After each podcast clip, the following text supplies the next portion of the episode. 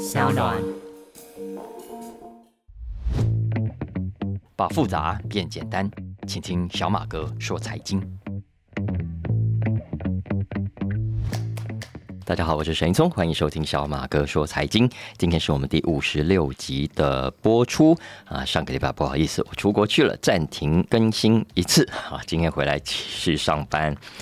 这两天我看到很多人都在谈 Twitter 啊，因为我们从礼拜一开始，如果你有在用的话，就会发现 Twitter 的页面已经改头换面了，从原本的小蓝鸟的 logo 变成了一个 X 啊，那背景是黑色的，然后加上一个白色的 X，那那是因为马斯克说他即将要告别 Twitter 品牌，然后呢，逐渐跟所有的小鸟说拜拜了。所以他从礼拜天开始啊，就把他自己的个人头像改成公司这个一个 X 的新标志。那最近这个新闻当然很多，那很多媒体都有报道，我想去 Google 都可以看到。小马哥这里也没有要讲太多，只是要补充一下我目前为止观察到的几个角度啊。首先呢，第一个，这一次马斯克把 Twitter 改名为 X，到底能不能成？目前为止还有很大的变数啊。为什么呢？因为他百分之百会被告。百分之百会被告，呃，主要是因为 X 这个字母真的太普遍、太常见了啊！你看以前影集有 X 档案嘛啊，然后电影呢有一部叫 X 历史的 History of X，然后我们台湾不是有 X 调查吗？呃，日本还有个摇滚乐团叫 X Japan，美国其实更老也有一个乐团叫 X 啊，那已经几十年前的事情了。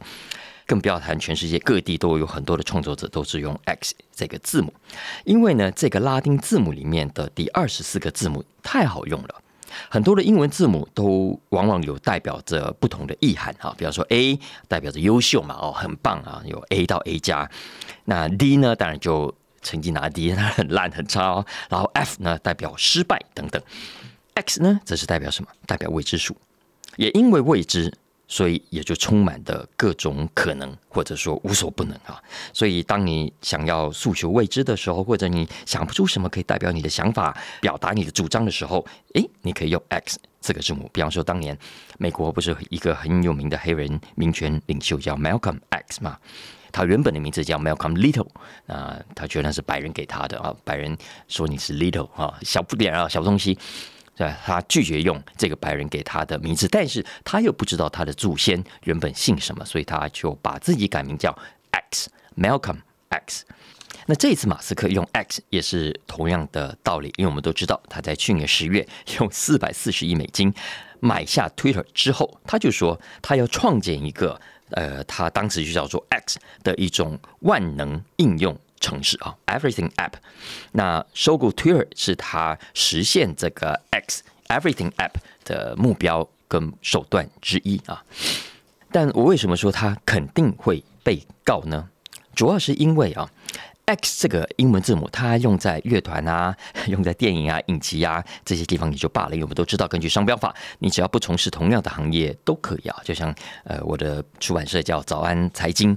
啊，早安，很多人用啊，很多早餐店也叫早安那有没有啊？所以其实完全没有影响的。可是问题是，X 这个字母在科技业也是常常被用到的商标。我们不要讲别的，这五大科技业者当中，包括 Google、包括微软、包括 Meta，都申请过商标，而且他们所从事的业务范围很可能就跟马斯克是重叠的。比方说，Google，Google 早在十几年前，我想科技业都知道啊，都开过一家公司叫做 Google X，现在改名叫 X Company 啊，当然就是做一些呃先期的早期的研究，非常有名，也非常有创意。然后 Microsoft 它的游戏机本来就是 Xbox，而当时为了 Xbox 里面的线上游戏，微软呢早在二零零三年就为 X 这个字母申请了商标。那我看到的消息是他最近七月份才再度更新了啊，然后更不要说刚来的时候，我的同事就问我，哎，这个 X 这个字母的设计感觉很面熟啊，对不对？对，其实 X 目前马斯克用的这个设计啊，是我们常见的一种字形而已啊，那个它是 Monotypes 里面的 Special Alphabet Four，大家去去微软。点一下，选一下字形，其实都可以看到。也就是说，很多人就说，人家设计 logo 要找专业设计者，哎，设计一个哇独一无二的，有没有？结果你这个 logo 一出来，怎么跟传统的大家一般会用到的字形是一样的呢？当然，Twitter 他现在是说，马斯克他公司里面的人说，不，这个是我们自己内部的设计师设计的啊。呃，当然讲是这样讲，可是我们从消费者、从使用者的角度来说，你根本就是一模一样啊。那其实这个设计一样也就罢了。更重要的是，接下来马斯克想要透过 X Company 做的事情，恐怕跟微软、跟 Meta、跟 Google 都很可能是很相似的，所以他恐怕没有办法去声称说啊，我现在做的这件事情是跟你们不一样的。这也是为什么我说他肯定的。百分之百会被提高，不管是微软告，还是 Meta 告，还是其他阿里不达的公司告。就像当时，其实 Meta 大家还记不记得，Meta 要改名字的时候，他也被告过啊，也被其他的业者说啊，你侵害我的商标权。后来据说这几个案子都是被 Meta 出了高价把它和解掉的。那以我所认识的美国企业的习惯啊，百分之百高的啦。就算告不成啊，我告诉大家，炒一下新闻也好。美国公司很爱搞这一套的，打官司的费用有时候可以换个角度当做行销费用来看。为什么？因为你打官司啊，媒体会关心啊，媒体会关心就会报道啊，有报道你就有曝光啊。这种曝光啊，可能比你花钱打广告还要划算。你看看最近啊，那个芭比有没有？还有奥本海默这两部电影就是啊，你看现在这两部电影好像在比赛，也在抢票房哎。实际上呢？根本没有什么关系啊，只是呢，吵啊吵的，你就会让很多人看到哇，奥本海默哦，芭比到底哪一出比较好看？本来不想看的都会变得想看。所以，我们现在媒体啊，包括你我在社群媒体上在贴这个新闻的时候，老实说，我们根本也是在帮电影公司免费宣传而已。所以，我觉得电影公司在这一次用这一个招数，真的蛮聪明的，效果真的太好了。好，呃。不管告不告得成啊，老实说，回到 Twitter，回到或者接下来叫 X 啊，改名之后会不会更好呢？我想这是接下来很根本、很基本面的问题。像这种改名字啊、改 logo 啊、改颜色等等，我们通常叫做 rebranding 啊，就品牌的再造、品牌的改造。那 rebranding 不管是比较小规模的换个颜色啦，呃，简单换个设计、换个字体啦，或者是像这一次马斯克这样，干脆把整个公司名称改掉。老实说，都是有风险的。如果成功，你当然是英雄；但如果失败，最坏的情况下是有可能万劫不复的。你看以前那些 logo 换颜色啊，比较小规模的 rebranding 的故事真的很多啊，呃，可口可乐、百事可乐、乐高啊，呃，宜家家具等等都曾经有很成功的故事，大家去 Google 一下都可以看到很多。当然也有灰头土脸的啊，你像 Gap，当时我也讲过这样一个新闻，Gap 他觉得只是换一个字体，而且这个字体呢是比较前端的，比较很多年轻人喜欢的，结果没有想到。很多的消费者大幅反弹，催逼了他只好又换回原来的字体啊！这是呃我们在行销史上史诗等级的个案，类似的这种故事很多。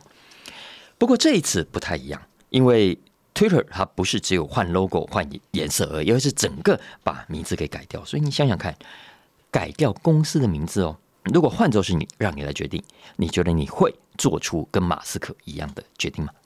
大家可以想想看哦，那你如果问我，我猜想你很可能不会，因为我们所接受到的行销教育其实是倒过来的啊，尤其在传统产业，我们都倾向一动不如一静啊。真的要改的话，也会是匍匐前进，慢慢慢慢的改，有没有？最好不要让消费者一下子被惊吓到哦，这是我们呃，尤其是东方的企业做秉持的基本精神。可是呢，根据我这么多年的观察。美国企业根本不是这样子想的，特别是细股的高科技业，改变、改变、大幅度的改变是细股的 DNA。改变这件事情一直都在细股人的协议里面。我们一般产业很怕改变，可是呢，细股的人正好相反，他们怕的是不改变，因为不改变可能就代表着退步，可能就代表着你会被淘汰，所以他们 always always 是在追求改变的。如果环境变啊，他们当然急着跟着变。就算外面环境没变了，他们也会逼自己变。你看，像刚刚讲的改公司名字这种事情啊，对台湾企业来说，嚯，那可是天大地大的事情。但是在戏谷啊，没有什么不可以的。你看，我们刚讲只是马斯克而已，其他公司没改过吗？Apple 呢？Google 呢？Facebook 呢？都是很经典的例子啊。哎，大家换个角度想想看吧。哎，好好一个名字，干嘛要改呢？Facebook 不好吗？Google 不好吗？Apple 不好吗？好不容易打下的品牌知名度，你为什么要自废武功呢？这是我们一般产业会有的想法。可是呢，对这些高科技公司来说，过去的知名度是资产，但也可能是负担。尤其是在不断变化的高科技领域，老品牌啊，往往也会给人家一种印象，就是老科技。老品牌就是老科技。所以呢，对戏骨人来说，当他们要呃，特别是公司要扩展新领域，要改变企业战略的时候，就会毫不犹豫的把公司的名字给改掉。最有名的例子当然是 Apple 了。Apple 过去是电脑公司嘛，所以叫 Apple Computer。可是呢，自从推出 iPad、iTune 诞生了之后，Apple 基本上已经跨出了电脑这个产业，而是成为整个泛高科技业的创新者。它不再是一家单纯的电脑公司了。我还记得 Apple Computer 改名为 Apple 的时候，还有一些行销专家说啊，啊，这次改名啊，恐怕是改错啦，因为呢，你很可能会失去你过去最始终的电脑粉丝啊。要知道，哎，麦金塔迷哎，就是冲着你是 Apple Computer，就是冲着呃那个有彩虹颜色的苹果的 logo，结果呢，你把 Computer 这个字拿掉，然后还把颜色给拿掉。你恐怕会得不偿失哦，因为你一方面会失去你最始终的粉丝，然后让你的品牌模糊掉焦点啊，这是当时我看到的说法了。可是说我看，当然不是啊，相反的，今天 Apple 早就超越了电脑领域，成为更贴近我们生活的一个品牌。另外，也是一个很有名的案例，当然是 Google。我们都知道，Google 本来就是全世界最大、最受欢迎的搜寻引擎，但是因为后来的发展。科技的发展实在太快了，所以 Google 的业务啊，也慢慢慢慢的延伸到包山包海，成了一个什么都嘎一脚的科技集团。你看，它有做机器人啊，有投入生命科学的研究啊，呃，健保啦、抗老化啦等等，你能够想到的很多跟科技、跟 AI 有关的领域，Google 都涉入了一脚。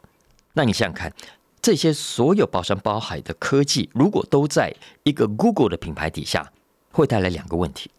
第一呢，人家会好奇，人家也会问啊，你一个做搜寻引擎的，做这么多事情干嘛？啊，这是第一个问题。另外一个更严重的问题是反托拉斯法，你到最后会让人家以为哇，所有的科技你都要介入，你可能会涉及不公平的竞争。这也是为什么当时 Google 要改名字，Alphabet 成为一个更高的母公司，底下掌控以下所讲的各种的科技。Meta 的状况其实也很类似啊，我们都记得 FB 就是两年左右的事情。它一方面当然是要压住、押宝所谓 Metaverse 元宇宙的未来，所以它现在要把 Meta 这个字先卡位起来。当然，当时改名字，外界的解读它还有另外原因，就是因为 FB 的恶名昭彰嘛。你看一堆的假新闻啊，然后一堆的乱七八糟的事情，所以呢，把 Facebook 改成 Meta。也是一个想要摆脱过去 FB 呃比较不好的形象跟联想的策略之一。那以这次的 Twitter 改名，我我认为也跟要改造公司文化有很直接的关系。我觉得马斯克是想要重新打造一个企业文化。那我们都知道，每个企业都有包袱嘛，尤其很多公司有点历史了，呃，一些主管待的久了，然后会说自己是啊，我是什么人，我是 Twitter 人，我是什么人等等啊。那这种现象当然往好处看，是代表着很忠心于公司嘛，以公司为荣，这当然是好事。可是呢，当公司想要改变企业文化，想要大幅度扭转企业的策略的时候啊，这种现象往往就变成负担了。很多公司要转型，往往遇到的障碍不是来自外部，不是来自环境，而是来自内部。这种很抗拒改变的资深主管，他只想停留在过去的荣光，他只想停留在过去的辉煌。所以在这种情况下啊，嗯，这是为什么？你看马斯克进去之后，当然也有很多的老推特员工是因为对马斯克的作风不爽，但也有另一个很重要的理由是，马斯克本来就对这些老 Twitter 的老方法感到不耐烦的。所以这一次，他干脆把 Twitter 的招牌给拆掉，算是釜底抽薪的一招。当然，这是险招啊！从我的角度来看，也是非常非常险的一招。为什么这么说呢？因为第一个，其实我们都还不知道，目前为止，Twitter 的原本用户对这个新名称买不买单。以前我发文叫做 Tweet，有没有哈？那现在发文叫什么？马斯克说改叫 X 啊。以前会说，哎，我发一个推文，未来要改叫我发一个 X 文。这个 X 啊，有没有觉得听起来也怪怪的？在 X 就有人说是怎么样？关于我的前男友、前女友、前妻、前夫的意思吗？呃，以前大家觉得 Tweet，因为它的确是一个呃很独特的名词，呃，后来变成动词。但现在你用 X。就是我们刚刚讲的，被用过太多次了，它的特殊性也许是不存在的。未来的原本 Twitter 的用户喜不喜欢，还会不会继续的发 X 啊？我觉得是有待观察的。再来第二个，呃，马斯克想要打造所谓新的企业文化，那请问这个 X 文化又是什么？两个月前，马斯克找了以前 NBC 的一个广告主管去当 CEO 嘛啊，这位 Linda 小姐，Linda 最近她就写到，她说，呃，X 这家公司啊，未来会是一个无限互动的状态，透过声音啊，透过影片啊，透过讯息，透过支付，透过银行，来为创意、为商品、为服务。去创造一个全球性的市场啊！这是 Linda Yacarino 他最近发的一个文的解释。但这到底代表什么意思？对消费者来说，对你的员工来说，他们能不能更精准的掌握到你要执行的这个策略的精神啊？我想这个要看他们接下来做不做得到。接下来媒体我看还是会很密集的 follow 这个新闻啊，你一定会看到有分析师用股价。来给这个明智的成败论输赢哈，但我觉得这种跟股价有关的分析，真的看看就好，因为股价总是有涨有跌的嘛。嗯，最典型例子，你看去年股市跌很惨，对不对？我就看到当时有人拿 Meta 的改名字做文章，他说啊，你看你看，为什么祖克伯没事去改名字呢？改名之前股价涨那么凶，可是改名之后这一年多来，你看跌这么惨哦，所以改名是失败的。哎，结果呢，后来股价涨回来，这些人就都闭嘴了啊。所以不要看股价。我们要看的还是回到基本面，还是要回来看门道，也就是 Twitter 改名叫 X 之后，如果这个 X 可以继续用的话，他要怎么留住顾客？他要怎么样去重新打造形象？要怎么样去重新建立他所要的企业文化？因为如果失败，当然就再见了；但如果成功，我认为就会是我们很好的一堂品牌管理课。好，刚讲的是马斯克，接下来我要讲另外一个很火红的人物 Taylor Swift。泰勒斯啊，美国小天后泰勒斯，她最近展开了她的年代，她的时代巡回演唱会啊，The Eras Tour。那这个演唱会是从今年三月十七号从美国开始，预计会在二零二四年八月十七号在英国的伦敦画下句点。然后呢，然后大家抢票抢疯了，只要一开麦，要么几分钟就被抢光，要么就是。搞到电脑网络宕机了，然后一堆的争议出来啊！当然，无论如何，Taylor Swift 已经透过这一场世纪演唱会呢，写下音乐史上的奇迹。这几个月来，我们已经看到啊，Taylor Swift 这场演唱会啊，所到之处，各行各业都抢疯了，机票抢、饭店抢、餐厅抢、酒吧抢、观光景点抢、面包店、服饰店啊，你能够想象到的各行各业都在为。这场演唱会做准备，你看，像这一次我回新加坡，上个礼拜我同学去接我，在车上他就跟我讲啊，因为他这个巡回演唱会在亚洲只有两个落脚点，一个在东京，一个就是在新加坡。然后呢，新加坡的饭店哦，因为新加坡就是那么一个几百万人的小岛，Taylor Swift 一去，哇，把整个小岛都搞翻。很多的饭店啊，因为 Taylor Swift 一个晚上啊的房价涨了两三倍。根据新加坡的主办单位说呢，这个 Taylor Swift 的票啊，在开卖前的预购预购而已哦，就有两千两百万人注册。这当然不完全都是新加坡人，还有很多附近的人，马来西亚的啦、印尼的啦、菲律宾的啦。啊泰国的，你知道吗？菲律宾跟泰国原本也是争取的很厉害，可是没有办法争取到，所以气得跳脚也没办法，就只好买机票 跑到新加坡来看。但是，但是抢不到票啊！所以呢，泰勒是后来因为原本在新加坡演唱的时间预定是三月二号到三月四号，明年总共三场演出。可是呢，后来他的官网就公开他的场次啊，增加到三月七号到九号，也就是隔一个周末呢，要再加演三场。地点呢都是在新加坡的国家体育场。然后我我想台湾的歌迷一定也发现有很厉害的旅行社都已经推出了泰勒斯新加坡演唱会的机加九加票啊，有没有？然后不只是新加坡啊，很多国家也是这样啊。我看到最爽的是纽西兰航空，Taylor Swift 这一次没有到纽西兰，但是他有到澳洲。但是呢，纽西兰航空还是赚到了，因为很多人要从纽西兰。搭飞机去澳洲，所以我看到新闻，他说目前纽航啊，至少会加开十四个班次的班机飞去澳洲，来满足这超过三千名歌迷去听演唱会的需求。所以总的来说，我看到美国目前的啊音乐节的估计啊，我看华尔街日报啊、CNN 都有报道，呃，可能会为 Taylor Swift 创下破十亿美金的记录。好，这个是绝对历史上的新高，而这还只是他直接的收入哦。如果把刚刚讲的连带周边的效益算下来恐怕五十亿甚至近百亿美金也不止。所以这一场泰勒斯旋风，呃，我我觉得接下来一定会成为气管界很重要的一个个案。我现在已经看到很多人在讨论，为什么 Taylor Swift 会这么的成功？他到底做了哪些事情？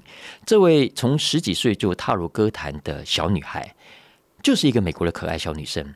很有才华，但是这种很有才华的小女生很多啊，很有才气的歌手也很多。为什么偏偏就是 Taylor Swift 会在这个年代创下这么惊人的旋风？到目前为止呢，我们看这一场泰勒斯旋风，已经可以让我们看到了几个我觉得值得注意的重点了。首先，第一个，对很多国家来说，对很多城市来说，你如果想要吸引外国的观光客，如果你想要增加自己的能见度。过去呢，都要透过怎么样办你的国际重大的赛事啊？有没有世界杯啦、奥运啊、亚运啊什么运？可是我们现在都知道，这些搞运动会哈，最后都赔钱收场的。你盖了一堆的什么馆，这个馆，然后人来了之后走了之后，这些都变成文字馆啊。所以接下来，如果你真的想要 promote 你的城市，与其去举办、争取这种大型的运动会，你不如去争取这些演唱会。你看嘛，好处很多啊。第一个，你至少不用搞大钱去搞建设啊。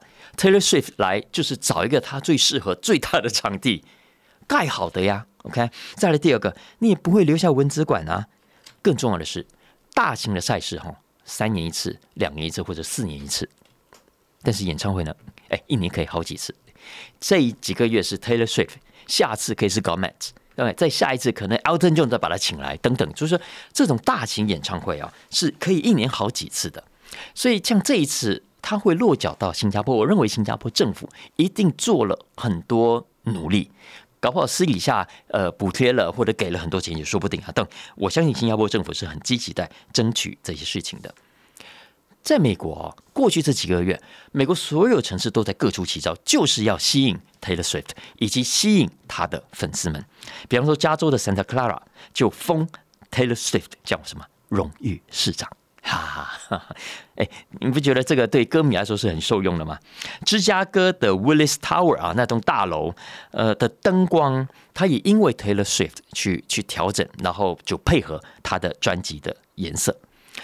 最谄媚的，最谄媚的，我觉得要算是亚利桑那州有一个城市啊，它居然在 Taylor Swift 去的那段期间，把整个城市改名叫什么？叫做 Swift City，够谄媚吧？但无论如何，这也代表着这些城市，你可以看到他们有多么的积极，在争取这样的商机。为什么？这就谈到我的第二个原因啊，因为现在的演唱会经济学，它是可以牵动城市里面的消费跟物价的。之前小马哥说财经跟大家分享过瑞典的案例，瑞典政府就已经发现演唱会呢会让当地的物价给升高。美国费城联准会最近也发现，刚刚过去的这个五月份啊，也是这个城市因为 Taylor Swift 的关系，它的饭店业的营收创下历史上最高的纪录。辛辛那提也是一样，跟 Taylor Swift 演唱会相关的支出消费啊，估计高达五千亿美金。芝加哥、呃，Minneapolis 也出现了类似的热潮，也就是说，一场演唱会下来，少说呢也是好几万人在同一段时间、短短的这几天之内涌进同一个城市。哎，你想想看，他们不是只有吃，不是只有住，不是只有喝，他们要不要一些额外的娱乐？要不要一些额外的消费？那比方说歌迷嘛，当然是充满热情啊，他们会特意的去买衣服、去制装，他们会刻意的去 settle 头发，会去化妆等等，这些都是消费啊。所以呢，我真的告诉大家哈，如果你的城市真的给你带来了这样的大型活动的话，鼓励大家手脚要快。OK，你就算平常不听歌，不听他的歌，也可以借的时候去了解他，去认识这位歌手，然后呢，跟着推出各种相关的活动。美国田纳西州的纳许维尔啊，Nashville，他当地有一家博物馆嘛，就特地为了 Taylor Swift 的演唱会啊，推出了一场特展。我们都知道啊，美国的博物馆通常一场特展的筹备期是很长的，短则两三年，长的可能四五年都有。但是这家博物馆，他在去年年底知道了 Taylor Swift 的这个演唱会之后，他们觉得，嗯，应该要应景，赶快配合推出一场特展。所以呢，他们在短短五个月之内就筹备了完成一场 Taylor Swift 的特展，这展出他演出的一些相关衣服跟造型。结果大家知道吗？大成功！刚刚过去的五月份是这所博物馆六十五年历史上。参观访客最高破纪录的一个月，所以你看，如果这家博物馆跟过去一样死脑筋，好，这么短的时间内不可能啦！我们的展几年前就已经排好了哦，然后呢，要这些过去搞博物馆、搞文物的人，哈，低声下气去搞什么流行音乐啊，搞什么 Taylor Swift 的衣服，如果抱着这种态度的话。他恐怕就错失了一个很好的让自己可以获得更高曝光度、带来更多人进入博物馆学习参访机会的一个好的契机。好，所以呃，当然我我看到《华尔街日报》还报道了更多的行业啊，比方说一家卖甜甜圈的，他呢就把 Taylor Swift 的专辑、他的歌跟造型都融入他的甜甜圈里面啊，据说卖的非常好啊。我想接下来呃，应该还有很多机会，我们可以谈到 Taylor Swift，因为这个小女孩太特别，有太多故事可以讲了。她今天有这样的成就，我想她爸爸妈妈一定很安慰，因为呢，她爸爸其实是金融业的，他是在一家券商工作的，她妈妈。后来当家庭主妇，可是，在退休当家庭主妇之前是在卖基金的，所以他们都是很熟悉金融业操作的人。那 Taylor Swift 会唱歌，比较是像他外婆，因为他外婆是唱歌剧的，所以 Taylor Swift 从小呢就对音乐是有底子的。从十几岁开始玩吉他之后，他很快就展现出天分，所以出道到现在，你看他的专辑卖了超过全球两亿多张，他成为全球最畅销的。歌手之一，这个毫无怀疑啊！所以我想，我们未来应该很有机会再继续谈到所谓的 Taylor Swift 经济学。但至少到目前为止，我想 Taylor Swift 已经证明了，这是一个改变的年代，而且是快速改变的年代。对于我们很多老产业来说，博物馆啦、媒体啦、餐饮啦、面包店啊，够老吧？出版社啦，我都觉得要更大胆的踏出新的一步才行。好了，以上就是我们今天的小马哥说财经啊，希望大家喜欢我们今天的话题，也帮我按一下五星跟订阅。好了，我们下礼拜见。